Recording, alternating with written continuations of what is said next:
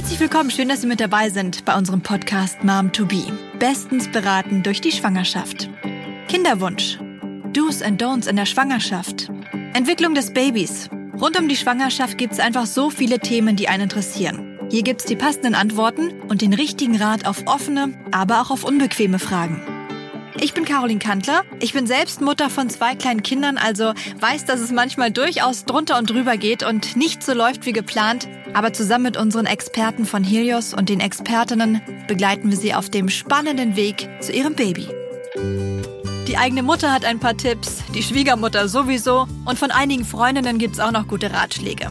Wahrscheinlich ist es Ihnen auch schon aufgefallen. Seitdem Sie schwanger sind, gibt es von allen Seiten Hinweise. Und das kann ganz schön verwirrend sein. Aber dafür sind wir ja da. In dieser Episode klären wir mit Expertenhilfe, was ist erlaubt in der Schwangerschaft und was sollten Sie besser meiden. Dazu begrüße ich die Leiterin der Geburtshilfe und Pränatalmedizin und zwar an der Helios Klinik Maria Hilf in Hamburg. Herzlich willkommen, Frau Dr. Kerstin Hammer. Hallo, guten Tag. In den nächsten Minuten besprechen wir, wie viel Sport ist gut für das Baby. Darf ich während meiner Schwangerschaft eigentlich noch fliegen und verreisen? Und inwiefern ist Sex wehenfördernd? Frau Dr. Hammer, schön, dass Sie da sind. Vor allem beim Thema Sport gehen die Meinungen ja ziemlich weit auseinander. Die einen sagen, man sollte sich als Schwangere möglichst schonen. Die anderen sagen, leichter Sport zum Beispiel ist erlaubt und wieder andere meinen, einfach alles so weitermachen wie auch vor der Schwangerschaft. Was ist nur richtig? Auf jeden Fall das Letzte. Denn Sport ist generell was sehr, sehr, sehr Gutes. Sport ist Bewegung und Sport ist Training des Körpers und das ist gut, damit man sich in der Schwangerschaft gesund und fit fühlt. Es ist aber auch gut, damit hinter die Geburt gut und rund läuft. Denn auch die Geburt ist ganz viel Sport und Bewegung und je sportlicher ich bin, desto einfacher fällt es mir, mich auch unter der Geburt zu bewegen. Das, was Sie gesagt haben, es gibt die und die und die Meinung, spiegelt im Prinzip wieder, dass es ja auch Menschen von verschiedenem Schlag gibt. Es gibt Frauen, die waren auch vor der nicht sportlich oder haben kaum oder gar keinen Sport gemacht. Für die sieht die Situation ganz anders aus als für Frauen, die eben vielleicht Hochleistungssportlerinnen waren. Das heißt, jemand, der vor der Schwangerschaft gar keinen Sport gemacht hat, dem würde ich trotzdem sagen, machen Sie gerne Sportkurse, machen Sie Schwangerschafts-Yoga, machen Sie Schwangerschaftsschwimmkurse, alles, was so ein bisschen die Bewegung fördert. Dem würde ich aber natürlich nicht sagen, fangen Sie eine Sportart neu an und bewegen sich plötzlich fünfmal die Woche extrem, wenn Sie das nicht gewohnt sind. Aber es gibt eben auch mal ja, Marathonläuferinnen oder Hochleistungsschwimmerinnen, die fragen, was darf ich machen? Und denen sagt man ganz klar, natürlich dürfen sie Sport machen. Gibt so ein paar Einschränkungen vielleicht von extremem Krafttraining, wo man ein bisschen vorsichtig sein muss. Und es gibt natürlich die Einschränkung von Ballsportarten, wo man vielleicht einen Ball mit voller Wucht vor den Bauch kriegen kann. Das ist ganz klar. Aber ansonsten darf man eigentlich das machen, womit man sich gut fühlt. Wie sieht's denn aus mit der Sauna nach dem Sport? Ist das erlaubt? Das ist auch auf jeden Fall erlaubt. Das ist ganz interessant, weil ich tatsächlich bin auch Saunagängerin und es war eine interessante Erfahrung von mir, dass ich selber schwanger in die Sauna gegangen bin und eigentlich nur dachte, ich möchte Ruhe von meinem Arbeitsalltag haben und nicht mehr an die Klinik denken. Und dann kam tatsächlich jemand auf mich zu und maßregelte mich, dass ich doch bitte mit meinem Gynäkologen sprechen sollte, wo ich jetzt schwanger in der Sauna sitze. Das fand ich dann sehr lustig und habe dann aber einfach nur gesagt, ist in Ordnung und habe das nicht weiter kommentiert. Ja, man darf gerne in die Sauna gehen. Auch da ist es so, wenn man kein Saunagänger ist, sollte man damit sicherlich nicht starten. Wenn man Saunagänger ist, darf man sehr gerne in die Sauna gehen. Man muss daran denken, dass man in den ersten zwölf Wochen ein bisschen zu niedrigen Blutdruck neigt. Das heißt, in den ersten zwölf Wochen muss man halt genau gucken, wie fühle ich mich, passt das, schaffe ich das. Und auch in den höheren Wochen ist der Kreislauf natürlich durch mehr Blutvolumen mehr belastet, so dass man zumindest vielleicht auf Aufgüsse verzichten sollte. Also keine extremen Sachen machen, aber in die Sauna darf man sehr gerne gehen. Also das weniger streng sehen, sondern mehr auf den eigenen Körper hören, ist dann wahrscheinlich ein guter Ratschlag. Ne? Genau.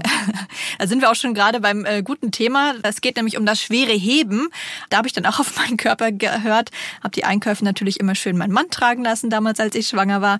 Aber wie ist es denn mit größeren Kindern zum Beispiel? Also meinen Sohn habe ich dann trotzdem mal ab und zu hochgenommen, obwohl er schon relativ schwer war.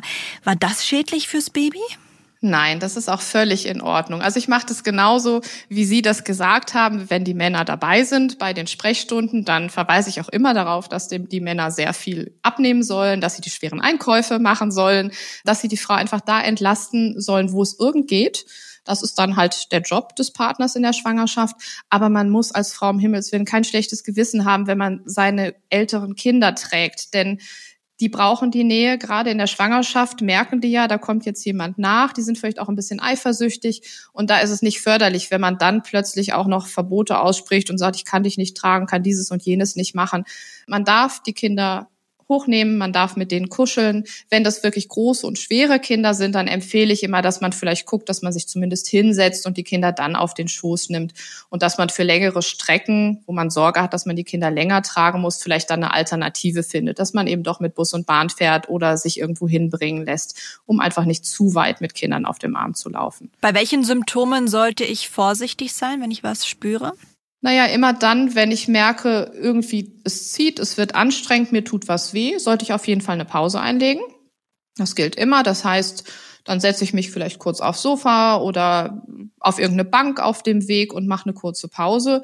Und ja, wenn ich merke, dass das auch in den Abend reingeht, vielleicht dass abends der Bauch auch noch längerfristig wehtut, dann muss ich halt schon gucken, habe ich vielleicht zu viel im Laufe des Tages gemacht? Im Zweifel würde ich es immer einmal von einem Frauenarzt abchecken lassen, weil man selber ja nur merkt, der Bauch tut mir weh, aber selber eigentlich nicht rausfinden kann, ist das nun problematisch, wird mein Gebärmutterhals kürzer. Das kann ich als Frau nicht selber rausfinden. Wie sieht es denn aus mit Sex in der Schwangerschaft, Frau Dr. Hammer? Ihre Einschätzung als Expertin? Gar kein Problem. Jeder, ehrlich gesagt, so wie er es mag. Mm, die Schwangerschaft ist halt eine besondere Situation. Also die Frau verändert sich selber, das merkt sie auch. Die Hormone spielen so ein bisschen verrückt, gehen mal in die eine oder andere Richtung. Die eine Frau findet es schön, wie sich ihr Körper verändert. Die andere hadert ein bisschen mit sich so dass jeder da auch andere Bedürfnisse hat. Es gibt Frauen, die haben tatsächlich mehr Lust auf Sex in der Schwangerschaft, andere weniger. Und ich glaube auch da, jeder sollte so verfahren, wie es ihm gut tut. Also gefährlich ist dabei jedenfalls nichts. Aber man sagt doch, dass Sex wehenfördernd sein kann, oder? Riskiere ich dann nicht, dass es möglicherweise ja. schon ein bisschen früher losgeht? Es kann tatsächlich Kontraktionen fördern, weil beim Orgasmus ja tatsächlich eine, ja, ein Zusammenziehen der Gebärmutter zustande kommt. Das merkt das Kind dann vielleicht auch, aber das ist nicht gefährlich und nicht schlimm. Warum man das sagt, hat tatsächlich damit zu tun, dass in den im Spermium tatsächlich ein Stoff drin ist, der ähnlich dem Stoff ist, den wir nutzen, um die Geburten einzuleiten. Aber die Dosierung, also die Menge davon, ist so klein, dass man nicht Sorge haben muss, dass deswegen eine Frühgeburt entsteht. Also auch da braucht man sich keine Gedanken machen.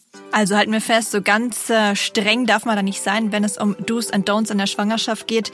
Solange es der werdenden Mama gut tut, sind Sport und Sex auch in der Schwangerschaft erlaubt, sogar empfehlenswert. Vor allen Dingen, wenn man vorher vielleicht sehr sportlich war, dann sollte man den Körper jetzt nicht umstellen und auf Null fahren. Aber wie ist es denn mit dem kleinen Gläschen Sekt zur Entspannung? Die Antwort darauf gibt's gleich. Kommen wir jetzt hier in unserem Helios-Podcast Mom to Be zur Rubrik Fakt oder Fake. Ihre Einschätzung als Expertin, Frau Dr. Hammer. In der Schwangerschaft sollte man aufs Röntgen komplett verzichten. Fakt oder Fake? Fake. Es hängt tatsächlich von der Situation ab. Natürlich möchte man einem Ungeborenen keine unnützen Röntgenstrahlen zumuten, weil eine zu hohe Dosis tatsächlich insbesondere in der ganz frühen Schwangerschaft zu Problemen führen kann. Aber mit der heutigen Röntgentechnik und den Abschirmmethoden, die es gibt, ist es durchaus möglich, die Mama zu röntgen, ohne dass dem Baby groß Röntgenstrahlen zukommen. Das heißt, es muss sehr genau geprüft werden. Muss wirklich ein Röntgen sein?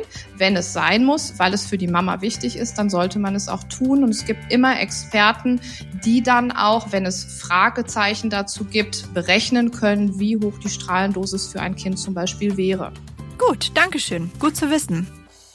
Frau Dr. Hammer, meine Oma ist nach wie vor ja der Meinung, dass so ein kleiner Sekt die Mutter vor der Geburt entspannt. Andere wieder sagen, dass Bier zum Beispiel gut ist für die Milchbildung.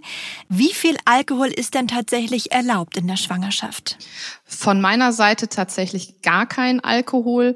Mit dem Alkohol ist es so, dass es keine Grenze gibt, ab der man sagt, dass es ungefährlich fürs Kind ist. Deswegen würde ich immer sagen, komplett auf den Alkohol verzichten.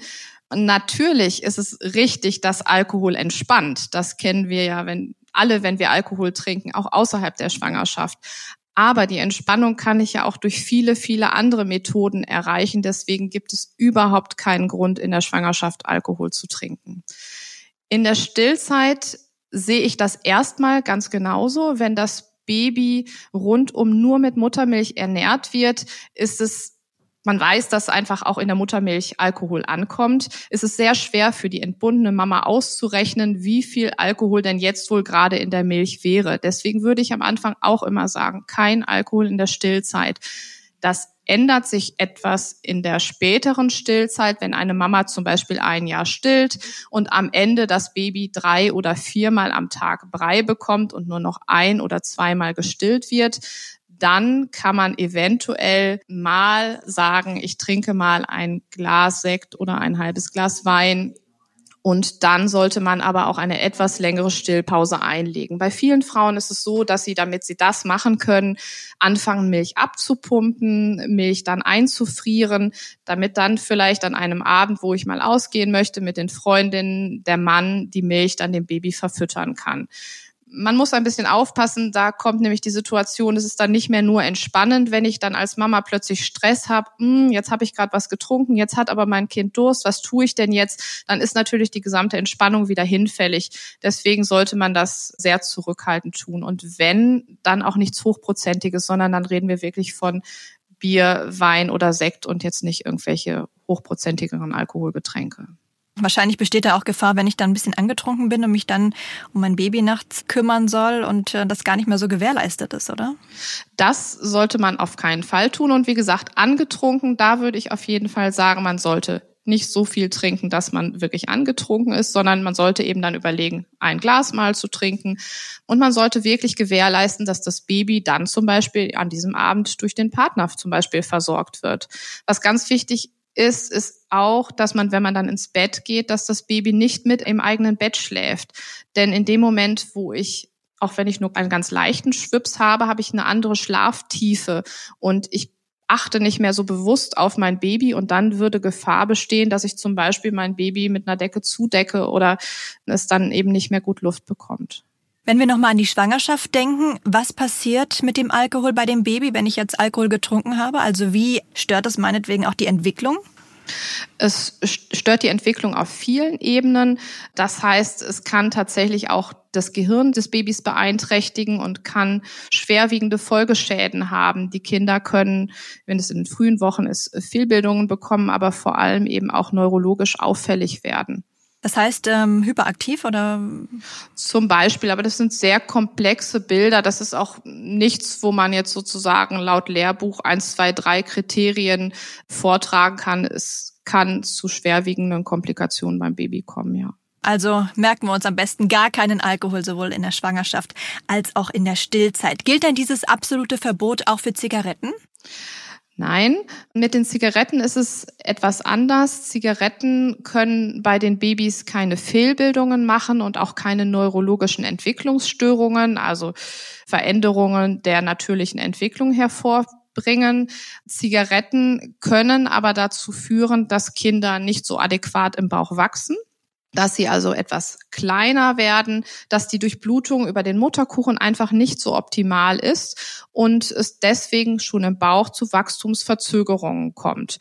Jetzt ist es so, dass wir das natürlich am liebsten nicht wollen und am liebsten wollen würden, dass gar keine Frau in der Schwangerschaft raucht. Aber in der Regel ist es so, dass die Schwangeren nicht anfangen, jetzt bin ich schwanger, jetzt fange ich an zu rauchen, sondern es sind Raucherinnen, die schwanger werden. Als Nichtraucher ist es sehr einfach zu sagen, Mensch, jetzt hören Sie doch mal, in der Schwangerschaft zu rauchen ist nicht gut, hören Sie bitte morgen auf. Als Raucher ist das nicht so einfach umzusetzen. Das heißt, es gibt tatsächlich Ideen, das zum Beispiel mit Unterstützung von Psychologen, mit Unterstützung von Akupunkturtherapien etc. umzusetzen, dass man mit dem Rauchen aufhört. In der Regel klappt das nicht, weil man Rauchen ja im Prinzip nutzt, um Stress abzubauen und die Schwangerschaft am Anfang erstmal eine neue Lebenssituation und damit in gewisser Weise auch eine stressige Situation ist. Und dann ist es ganz schwierig, sich komplett umzustellen. Was ich deshalb den Frauen rate, ist, die Zigarettenzahl so viel wie möglich zu reduzieren, indem ich ihnen einfach erkläre, dass das fürs Baby günstig ist. Und je weniger die Frau raucht, desto weniger ist das Risiko gegeben, dass es zu Wachstumsverzögerungen kommt. Welche Lebensmittel sollte ich dann während der Schwangerschaft auf jeden Fall meiden? Man bekommt da ja, wenn man vom Arzt das erste Gespräch hat, gleich eine ganze Palette gefühlt mit Sachen, die man auf jeden Fall jetzt meiden sollte. Und ich war ja auch ein bisschen überfordert, glaube ich, mit diesem ersten Gespräch und war mir immer gar nicht so sicher, darf ich das jetzt essen und das nicht. Wie ist da Ihre Meinung zu? ist tatsächlich ein schwieriges Thema. Wir haben ja sehr viel sehr gut aufbereitete Lebensmittel und da ist es in der Regel sehr unproblematisch. Wichtig ist, dass man Gemüse und Obst sehr gut säubert, damit eben die Bakterien, die man auf dem Obst sonst oder Gemüse sonst mitessen würde, dass die einfach abgewaschen sind. Abwaschen heißt also auch wirklich mit warmem, heißem Wasser das Gemüse und das Obst säubern, dann ist das alles sehr unproblematisch. Ansonsten gibt es verschiedene Käsesorten, die man nicht unbedingt essen sollte und ja, roh, alles was mit rohem Fleisch zu tun hat, sollte man vermeiden. Ich habe mal irgendwo gelesen, dass Zucker die Hirnentwicklung des Babys beeinträchtigt. Also ich konnte mir trotzdem keine Schokolade verkneifen, also nicht komplett auf jeden Fall. Wie viel ist denn hier erlaubt und was ist an dieser These dran, die ich da mal gelesen habe? Naja, Zucker ist ja immer gut und schlecht. Das heißt, zu wenig Zucker wird die Gehirnentwicklung ja auch negativ beeinträchtigen.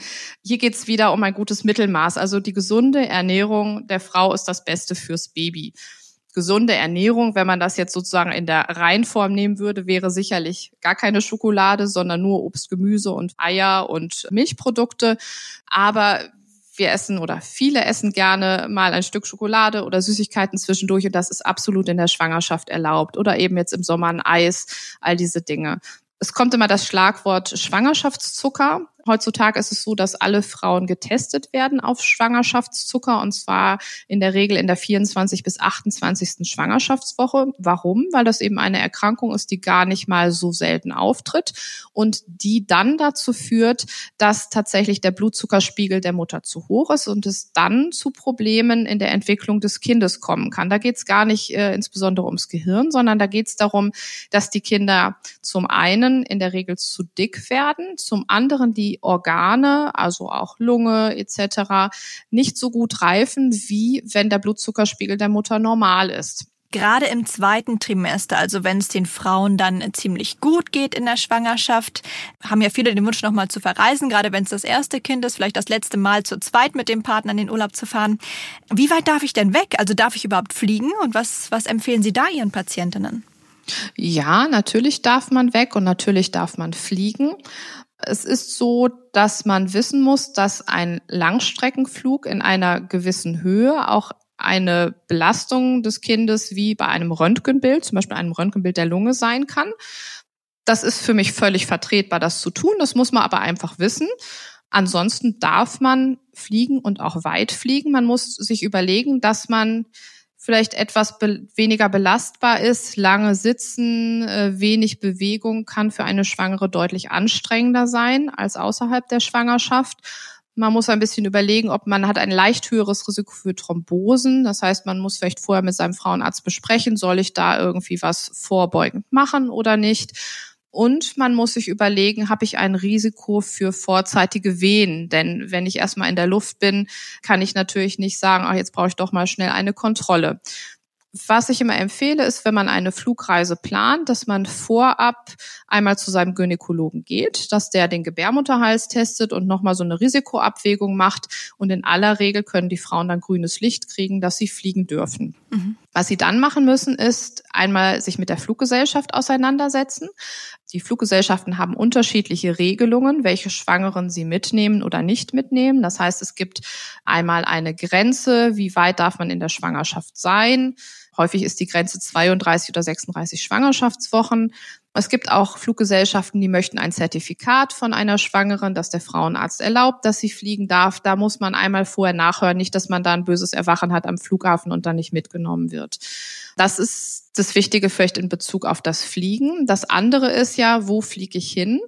Und äh, da muss sich eben jeder selber überlegen, wie sicher fühle ich mich in dem Land, wo ich hinfliege. Das eine ist natürlich, dass die medizinische Betreuung nicht in allen Ländern gleich ist. Das heißt, wenn ich in ein Land fliege, wo die medizinische Betreuung schlechter ist als hier, muss ich das wissen und muss mich darauf einlassen und muss es auch akzeptieren, dass ich unter Umständen eben nicht so schnell Hilfe bekomme, wenn ein Problem da ist. Dann gibt es ein paar Länder, wo zum Beispiel natürlich auch ein Malaria-Risiko da ist. Da sollte ich als Schwangere auch nicht hinfliegen. Und das eigentlich Allerwichtigste ist, dass ich mir überlegen muss, kann ich mich in dem Land verständigen? Das ist die eine Sache, durch ein Land zu reisen, ohne die Sprache zu kennen, wenn ich gesund und fit bin und eigentlich keine gesundheitlichen Probleme habe. Es ist etwas anderes, in einem Land zu sein, die Sprache nicht zu sprechen und vielleicht ein gesundheitliches Problem zu bekommen. Das heißt, ich muss mir vorher überlegen, wenn irgendwas im Bauch zwackt und ich in Deutschland eben zu meinem Gynäkologen gehen würde, was mache ich dann in dem anderen Land? Komme ich da klar? Kann ich mich verständigen? Ja oder nein? Auf vielen Urlaubsinseln ist es ja so, dass es zum Beispiel auch sogar deutsche Krankenhäuser gibt oder Arztpraxen, wo die extra ausweisen, dass sie deutschsprachige Ärzte haben. Da empfehle ich immer, dass man sich vorab einmal im Internet schlau macht, wo könnte ich denn hingehen, wenn ich ein Problem habe. Und dann kann man sehr, sehr schön verreisen und die Zeit auf jeden Fall noch nutzen. Also es gibt einige Dinge, auf die man während der Schwangerschaft auf jeden Fall verzichten sollte. Sie haben es gerade gesagt, Frau Dr. Hammer, dazu zählen zum Beispiel Alkohol, aber auch das Rauchen sollte man, soweit es geht, einschränken. Außerdem auf rohes Fleisch verzichten oder auf Rohmilchkäse, was Sie auch gesagt haben. Wenn man sich unsicher ist, kann man im Zweifel immer noch mal mit dem Arzt oder der Ärztin sprechen oder eben auch mit den Experten und Expertinnen von Helios. Ansonsten gilt, Hauptsache der Mama geht's gut, dann ist das Baby auch happy. Dankeschön. Gerne. In der nächsten Episode sprechen wir über die Entwicklung des Fötus während der Schwangerschaft. Vom kleinen Zellhäufchen bis hin zum fertigen Baby. Welche spannenden Phasen während dieser Zeit durchlaufen werden und was Sie als Mutter beachten sollten, das besprechen wir in der nächsten Folge. Schön, dass Sie mit dabei waren. Danke fürs Einschalten. Unseren Podcast Mom to Be können Sie natürlich gerne weiterempfehlen. Mehr Infos auch online unter momtobe.de.